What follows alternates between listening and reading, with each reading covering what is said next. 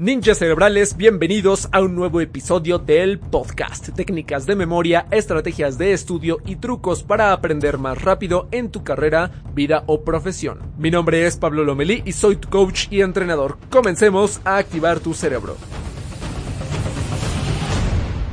Ninjas cerebrales, sean bienvenidos una vez más a la serie de técnicas de estudio aquí en el podcast Ninja Cerebral, en donde charlamos cerca uno a uno y que en esta academia de entrenamiento al estilo Ninja Saiyajin, pues tú puedas aprender muchísimas más cosas en el estudio aplicado a cualquier área de tu vida o a la carrera, a la profesión o a cualquier proyecto que tengas.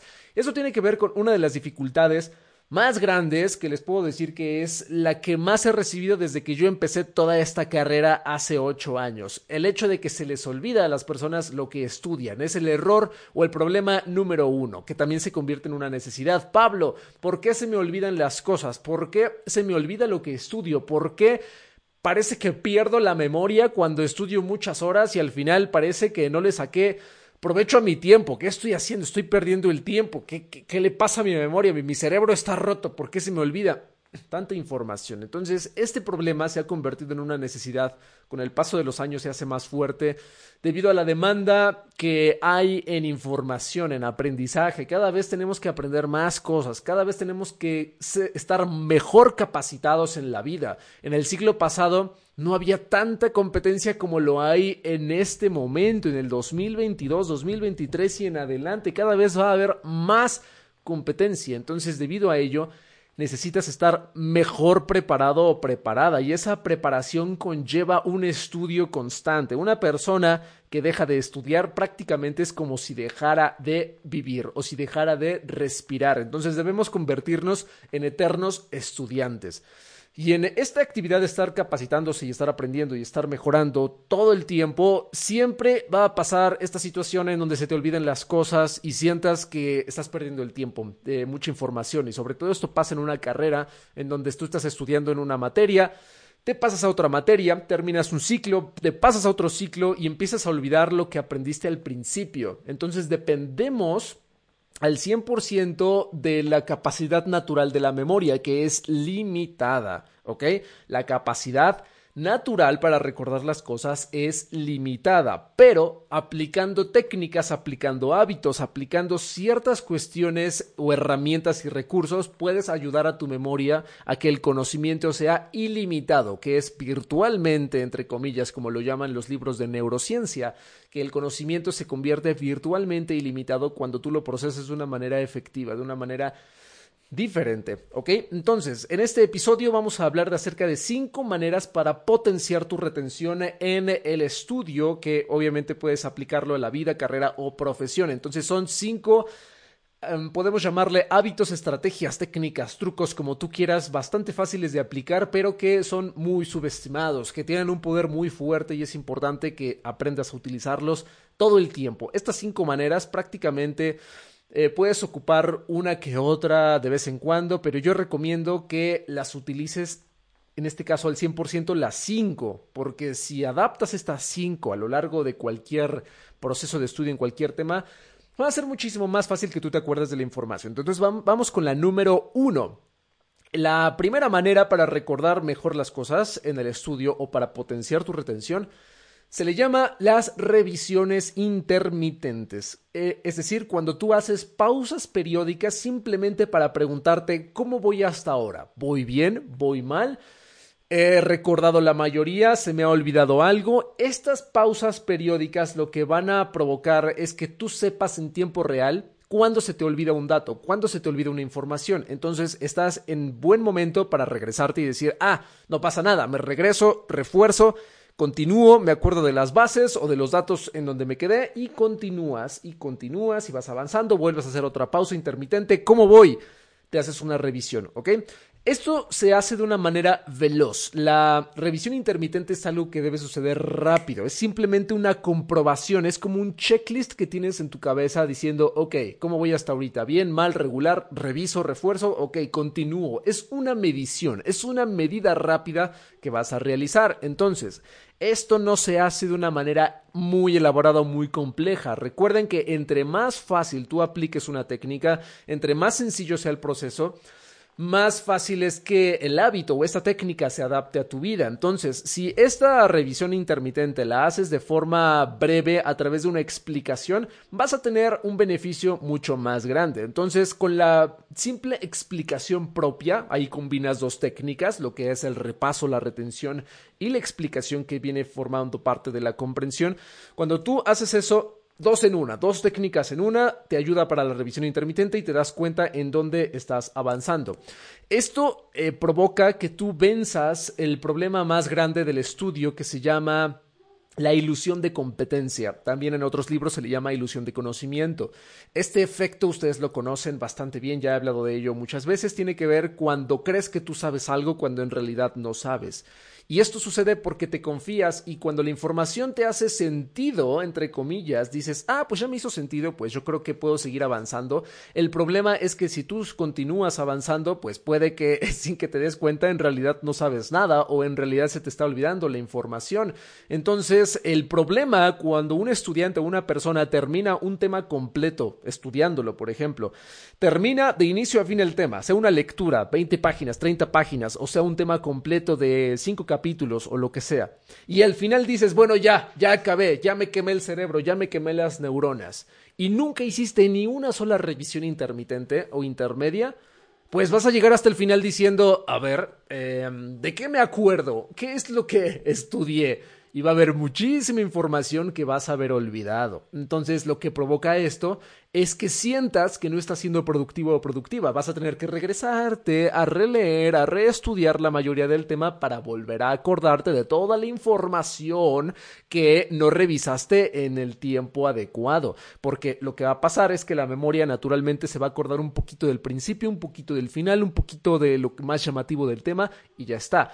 Entonces, eh, la estrategia número uno, entonces, es aplicar la revisión intermitente. En este caso, como si fuera una metáfora, imagínate que tú tienes unas tijeras y con las tijeras tú partes este tema o esta lectura en bloques pequeños. Entonces, una lectura bastante grande, pensemos que te hace cinco pausas intermitentes simplemente para revisar cómo vas avanzando. Voy recordando bien, voy recordando mal, eh, qué necesito reforzar, necesito regresarme en algún punto y demás. Entonces tú decides cuántas pausas hacer con tus tijeras mentales.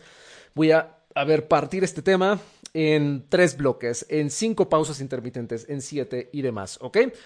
Muy fácil de hacer. Vamos con la segunda manera para potenciar la retención, es el repaso instantáneo. ¿Ok? Tiene que ver con la anterior. La revisión intermitente es durante el estudio y el repaso instantáneo es justo al final, en el primer minuto que tú terminas de estudiar un tema completo o una lectura completa. Antes de descansar, antes de decir voy a procrastinar por ahí y a sacar el modo gorila y, a que me crezca pelo y las manos y, y a procrastinar y a saltar como chimpancé, en vez de que tú al terminar de hacer algo te vayas a, o incluso a descansar o a hacer lo que tú quieras, debes de aplicar el repaso instantáneo, porque justo ese momento es en donde más se olvida la información cuando terminas de estudiar. Es como decirle al cerebro, bueno, ya terminé, ya me voy a hacer otra cosa, pero eso es peligroso porque mucha información en ese momento se empieza a perder. Entonces, si en ese momento que terminas haces un repaso instantáneo, que es justo al terminar el tema lectura y demás, te va a ayudar a reforzar todo lo que estudiaste y te va a quedar todo muchísimo más claro y vas a decir, ah, pero claro, había datos que ya se me habían olvidado o que no me quedaron tan claros y hasta el repaso instantáneo potencias esta retención y la curva del olvido la rompes. Entonces, eso es muy importante.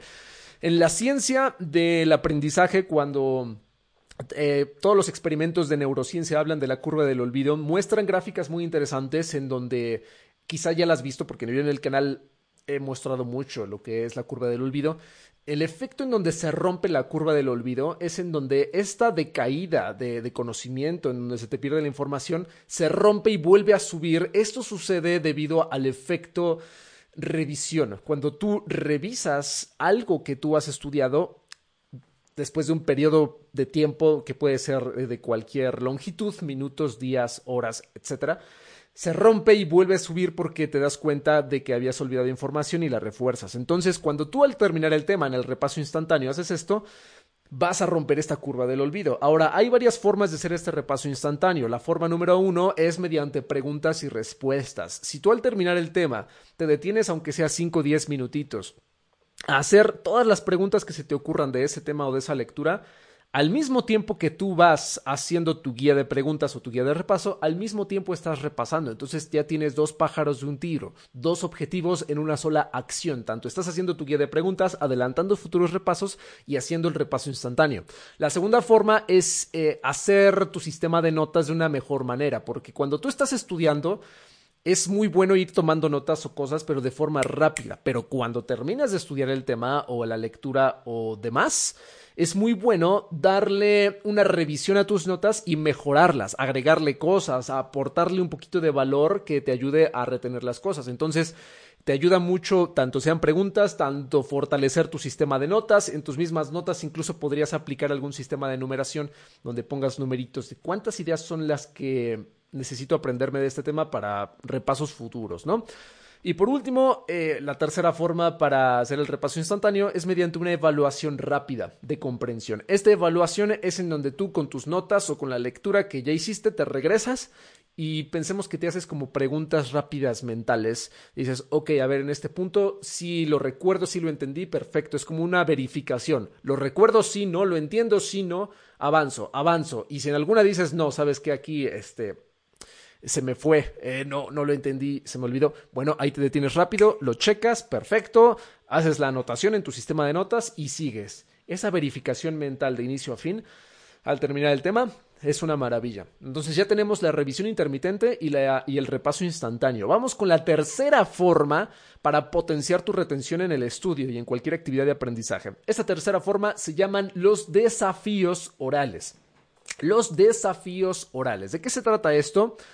Es una manera de tú explicar de forma oral lo que has aprendido, entendido o lo que recuerdas de un tema justo al terminarlo, sea una lectura, sea un temario, sea una guía, lo que tengas que estudiar en este caso, que tengas que repasarlo de forma oral. Esto puedes combinarlo con el repaso instantáneo o ya puedes hacerlo en repasos futuros, ¿ok? Ya cuando ya tengas el tema estudiado y bien eh, diseñado en cuestión de preguntas y todo esto, ya el siguiente repaso, sea el segundo, el tercero o demás, en caso de que tengas que preparar algún examen o simplemente por conocimiento, te puedes aplicar un desafío oral, en donde las preguntas que tú eh, te hayas puesto en el tema, te las hagas a ti mismo o a ti misma y las respondas de forma oral porque te va a ayudar a sacar como esa fluidez de, de comprensión de las ideas. Entonces, muchas veces nos acordamos de las cosas mentalmente, pero no es lo mismo acordarse mentalmente de las cosas que tratar de sacarlas a través del habla.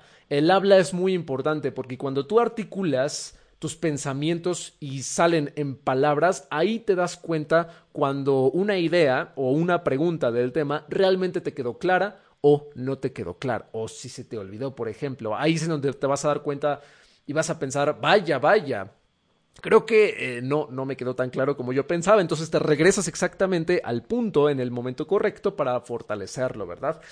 Ahora, esa es una parte del desafío oral, que tú lo hagas por tu cuenta, el hecho de tú diseñar tus preguntas y demás, pero hay una parte del desafío que se vuelve mucho más interesante. Y yo creo que es algo que yo recomendaría a todas las personas que se dedican a preparar eh, cosas muy importantes como exámenes, proyectos, oposiciones, exámenes de admisión y demás, algo muy muy fuerte. Yo recomendaría que le suban un nivel de dificultad al desafío oral y se vayan a pedir apoyo a una persona. Entonces, esta persona de apoyo puede ser de preferencia alguien que viva en casa, porque pues en casa, pues en cualquier horario tú le puedes pedir ayuda, en cualquier momento, entonces puede ser tu mamá, tu papá, tu hermano, tu hermana, tu amigo, tu amiga, tu roomie, quien sea que con el quien vivas en casa, le pidas apoyo para hacer este desafío de repaso oral, explicando lo que has aprendido, ¿ok?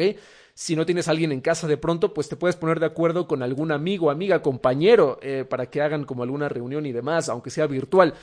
Este desafío oral, ya en grupo o ya con una persona de apoyo, funciona de una manera muy sencillita. Tú a esta persona le vas a dar tu guía de preguntas o tus apuntes o el material que tú diseñaste para poder preparar el tema. Le vas a dar este material a la persona, ¿ok? De preferencia, si es una guía de preguntas, sería más fácil para que la persona pueda preguntarte pues así, ¿no? De, diferente orden. Después de que tú le das a esta persona este material, le tienes que dar instrucciones a la persona y le tienes que decir, me puedes preguntar cualquier cosa en cualquier orden de este tema, de esta lectura o de esta guía. Esa es la regla. Cualquier cosa de cualquier orden, porque si tú, por ejemplo, te aprendes una lista de temas, una lista de cosas en orden, en donde vayas uno por uno, punto número uno, dos, tres, cuatro, cinco, seis, puede ser un engaño que tú le das a tu memoria o a tu cerebro porque la pregunta que te aprendiste, pues vas a saber cuál es la siguiente y la anterior y la siguiente y la anterior. Pero si con esta persona de apoyo aprendes a repasar al azar en cualquier orden, realmente entrenas a tu cerebro en responder cualquier tema, cualquier idea, en cualquier orden y de cualquier manera. Entonces entrenas a tu velocidad de retención. Te acuerdas de las cosas en cualquier orden. Ese es un nivel muy fuerte. Entonces te va a ayudar bastante. Y al final, obviamente le puedes pedir a la persona que las preguntas que tú o ideas que tú contestes bien, con simplemente un lápiz, pluma, un color, te vaya marcando y vayas, vaya poniendo, ok, este estuvo bien, este estuvo mal, este estuvo bien, este estuvo mal. Si contestas alguna regular así con faltas de información, es mejor que te la ponga mal, porque en el examen tampoco la puedes poner así a medias, ¿sabes? Entonces la idea es que las respondas bien. Entonces todas las que respondas bien, perfecto, las que respondas mal, te la puede poner así, para que tú al final de esta evaluación sobre tiempo le puedes decir, pregúntame 20 minutos, 30 minutos. Ya al final tú revises tus errores, te regresas al material, lo refuerces y después, al día siguiente o horas después, o quizá le puedes em, pedir a esta misma persona, ah, mira, ya lo revisé, me puedes nada más hacer un repaso solo de mis errores. Pensemos que de 50 preguntas te equivocaste en 20 o en 15, pensemos que fueron 15. Ya le dices, vale, nada más pregúntame las 15 que tuve error, ya me las sé, ya las volví a repasar y me las preguntas al azar. Y ya, hacen otra vez esa revisión, esa evaluación y listo. Todo con tus palabras, obviamente tratando de citar y recordando la respuesta correcta, de manera correcta, ¿ok? Obviamente con tus ideas vas a poder estructurar mejor la explicación y esto te va a ayudar muchísimo tanto a recordar la información y a saber argumentar. La habilidad argumental es la más importante que debes desarrollar al momento de estudiar porque tú nunca sabes de qué manera te pueden preguntar las cosas en un examen. Entonces debes estar preparado para eso. Esa es la tercera forma. Vamos por la cuarta. La cuarta forma para potenciar tu retención en el estudio se llama la planificación del repaso activo. La planificación del repaso activo. Entonces, hagamos una revisión por ejemplo, ya sabemos que debemos de partir el repaso de forma intermitente durante el estudio. Ya sabes que después del estudio viene un repaso instantáneo. Ya sabes que después del repaso instantáneo, una de las maneras de repaso es de repaso es una forma de desafío oral por tu cuenta o con apoyo de alguien. Entonces, ya lo que viene siendo la cuarta forma, que es la planificación del repaso activo, es simplemente ya eh, los siguientes repasos que tú tienes que estar realizando para concluir el tema al 100%. Recuerda que hay varios niveles en un tema, cuando lo estudias, cuando lo repasas y cuando lo dominas. Es el nivel número 3. Cuando lo dominas significa que es que ya puedes responder y recordar todas las ideas y preguntas de un tema de forma correcta.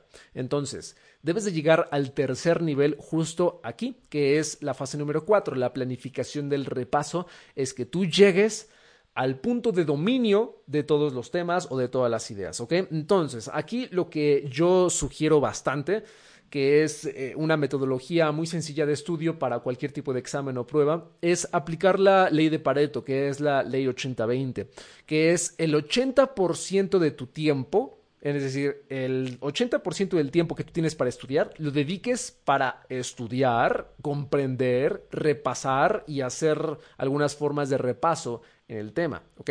El 80% del tiempo. Y el 20% del tiempo restante lo vas a dedicar solo a los últimos repasos, que ya son más intensos, acumulativos, mediante exámenes de simulacro y demás. Entonces, en ese 80% del tiempo, pensemos que tu examen o prueba es en 10 días. Entonces, el primer 80% son 8 días de 7 a 8 días, eh, vamos a ponerle porque puedes acabar un poquito antes y demás, ¿no? De 7 a 8 días. En esos 8 días tienes que estudiar a la perfección los temas y aplicar los repasos intercalados, el repaso instantáneo, las revisiones intermedias, los desafíos orales y avanzando temas nuevos y demás hasta que concluyas todo el temario, todo lo que se supone que debes estudiar, ¿vale? Ya después, en el último 20%, que pueden ser dos días, pueden ser tres días, 70% X. Puede ser algo, algo extra, no pasa nada, ¿no? Eso ya depende mucho de, del tiempo de cada persona. Ya en ese tiempo, que pensemos en el ejemplo, son dos días, va a ser puro repaso, planificación de puro repaso avanzado para que tú puedas dominar y llegar a la fase número 3 del dominio de los temas. Eso es muy importante. Es muy fácil y algo muy importante que me comenta luego la gente y me dice, oye Pablo, yo no sé organizar mis repasos, yo no sé cada cuándo repasar. Y la respuesta correcta es depende tu nivel de dominio en cada tema. Guárdense esta regla. Para que tú puedas concluir al 100% un tema, debes de saber que todos los temas requieren un esfuerzo diferente. Otra vez, guárdala bien. Todos los temas requieren de un esfuerzo diferente. Y esto depende de dos variables, la cantidad de información del tema y también la dificultad del tema. Esas dos variables van a jugar muy fuerte en todos los temas. Entonces, si un tema no es tan complejo y no es tan grande, no necesitas aplicar tantos repasos porque lo vas a dominar pues con menos esfuerzo. Quizá con tu sistema de notas, la comprensión y una revisión instantánea, quizá ya llegue el punto en donde digas, ya, ya me lo sé todo y no tuve que hacer tanto esfuerzo. En ese punto interrumpe el tema. Ya está, no necesitas invertirle más tiempo. Quizá hasta el final antes del examen o la prueba, pues ya le das otra revisada junto con los otros temas para ver qué tanto recuerdas. Y listo, ya terminaste, pero va a haber temas más complejos y más grandes que requieran de más esfuerzo y no solo requieran un repaso, quizás requieren tres repasos. Entonces, cada tema requiere de un esfuerzo diferente. Y ahí es en donde tú vas a planificar esa estrategia. Vale, en este tema requiero un repaso, en este tema dos, en este tema tres, en este tema uno. Quizá hay un tema súper fácil que ni con repasos, simplemente con el repaso intermedio, instantáneo, ya, ya terminaste, ¿no? Entonces, tú vas a ir planificando tu repaso según estas dos variables, la cantidad de información y la dificultad que tienes en los temas, ¿vale? Y con esto pasamos a la quinta forma de mm, mejorar tu retención en el estudio para cualquier área, ¿no? Y esta quinta forma son los exámenes de simulacro, que es lo que vamos a hacer en el último 20% del tiempo que tengas para estudiar que aquí es en donde entrenamos la velocidad de retención. La velocidad de retención es la velocidad o la rapidez con la que llega la respuesta a tu mente, ¿ok? Porque generalmente si tú estudias muy bien un tema y te hacen una pregunta del tema, puede que te tardes un poquito en responder y digas, ok, sí me la sé, pero déjame pienso un poquito, ¿no? Que es lo normal que muchos hacen, ¿no? De que piensan un poquito la respuesta, se acuerdan de la, del tema, de la idea y ya la dicen o ya la escriben o la responden en el examen. Pero la velocidad de retención es que no tengas que pensar tanto en ese proceso, que te hagan la pregunta o tú veas la pregunta y digas, ah, perfecto, sé cuál es, y en un instante, como un rayo, como la velocidad de la luz, sepas cuál es la respuesta.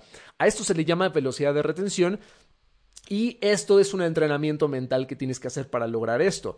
De hecho, e, esto es lo que hacen las personas que se preparan para exámenes de, admisión, oposiciones o exámenes increíblemente grandes. Como hay mucha competencia y estás compitiendo con mucha gente para ganar una plaza o ganar un lugar en una universidad y demás, entonces aquí la diferencia ganadora que va a hacer a una persona a aprobar el examen es tener la velocidad de retención, que recuerden las respuestas más rápido que los demás para que puedan avanzar más rápido en el examen e incluso tengan tiempo para darle una segunda revisada y corregir en este caso cualquier cosa. Entonces, la velocidad de retención se construye a través de exámenes de simulacro, en donde ya terminaste todo el temario o todos los temas o toda la información y te haces una prueba o un examen en tiempo real con un cronómetro, 20 minutos, 30 minutos, una hora, cualquier tiempo que tú establezcas, depende del examen, si quieres simular algo más real, te pongas este tiempo y te hagas este examen de este tema o de todo el temario y tú vayas respondiendo cada vez de forma más rápida. Obviamente si hay errores los corriges al final y otra vez en el siguiente examen de simulacro tienes que romper tu tiempo, tratar de hacerlo más rápido, recordar preguntas más rápido y no les miento, si esto se hace de forma correcta, puedes recordar la respuesta de algo incluso en menos de 5 segundos, ¿ok? Les pongo un ejemplo muy, muy, muy fuerte. Hay personas que se preparan muy bien en exámenes de admisión, exámenes de oposición o exámenes de grado, eh, que se preparan por tanto tiempo y de una manera tan correcta Que por ejemplo, pensemos que para una pregunta te dan 60 segundos para responder, ¿no? 60 segundos me refiero porque si el examen tiene dos horas o tres horas, pues divides el tiempo total del examen entre la cantidad de preguntas y vas a saber cuánto tiempo tienes para responder cada pregunta. Entonces, si en algún examen tuvieras un promedio de 60 segundos para responder una pregunta y una persona se entrenó súper bien y tiene velocidad de retención y ha practicado con todas las formas de repaso e incluso con exámenes de simulacro, va a lograr recordar la respuesta de cualquier pregunta en menos de 5 segundos, en menos de 10 segundos. Entonces, imagínense, si esa persona recuerda una respuesta en un promedio de 5 segundos, le sobran 55 segundos o 50 segundos por pregunta. Entonces van a terminar el examen en menos de la mitad del tiempo. Eso es súper, súper potente. Y de hecho, eso es una experiencia que yo he visto que aplican muchas personas. Por ejemplo, una de las personas que ha logrado esto es mi esposa. Mi esposa, por ejemplo, Jasmine, eh, cuando presentó su examen a la UNAM, a mí me impresionó mucho porque el examen de la UNAM, la Universidad Nacional Autónoma de México, eh, son 120 preguntas, te dan tres horas y me acuerdo que ella terminó el examen en 35 minutos. 35 minutos de tres horas. Y me acuerdo que ella me decía que los evaluadores pensaban que ella estaba haciendo trampa, porque parecía como un robotcito, una maquinita, pero lo que ella tenía era velocidad de retención. Esa es la diferencia ganadora que te va a hacer a ti aprobar un examen y en este caso obtener un resultado con base a toda la competencia que tú tienes a tu alrededor. Entonces, esa es la diferencia ganadora, la velocidad de retención. Y se construye a través de exámenes de simulacro en el último 20% del tiempo que tienes, aplicando las otras formas de repaso también, ir sobre tiempo, simulando las condiciones reales y obviamente respondiendo todo de forma correcta y ágil, corrigiendo tus errores frecuentemente. Y con esto ya cerramos las cinco maneras para potenciar tu retención en el estudio aplicado a cualquier área de tu vida. Eh, profesión, en tu carrera, en cualquier capacitación, aplicado cualquier examen y demás. Vamos a hacer una revisión rapidísima. La primera forma, revisiones intermitentes. Durante el estudio, partes el estudio para ir haciendo revisiones. Número dos, el repaso instantáneo. Justo al terminar el tema o la lectura, te haces una revisión en diferentes maneras. Preguntas, notas, una evaluación, etc. Número tres, los desafíos orales. Los desafíos orales es explicar con tus palabras al azar de tu guía o te vas preguntando cosas por tu cuenta o le pides a alguien que te apoye y te haga un examen oral, ¿no? Número cuatro, planificación del repaso activo.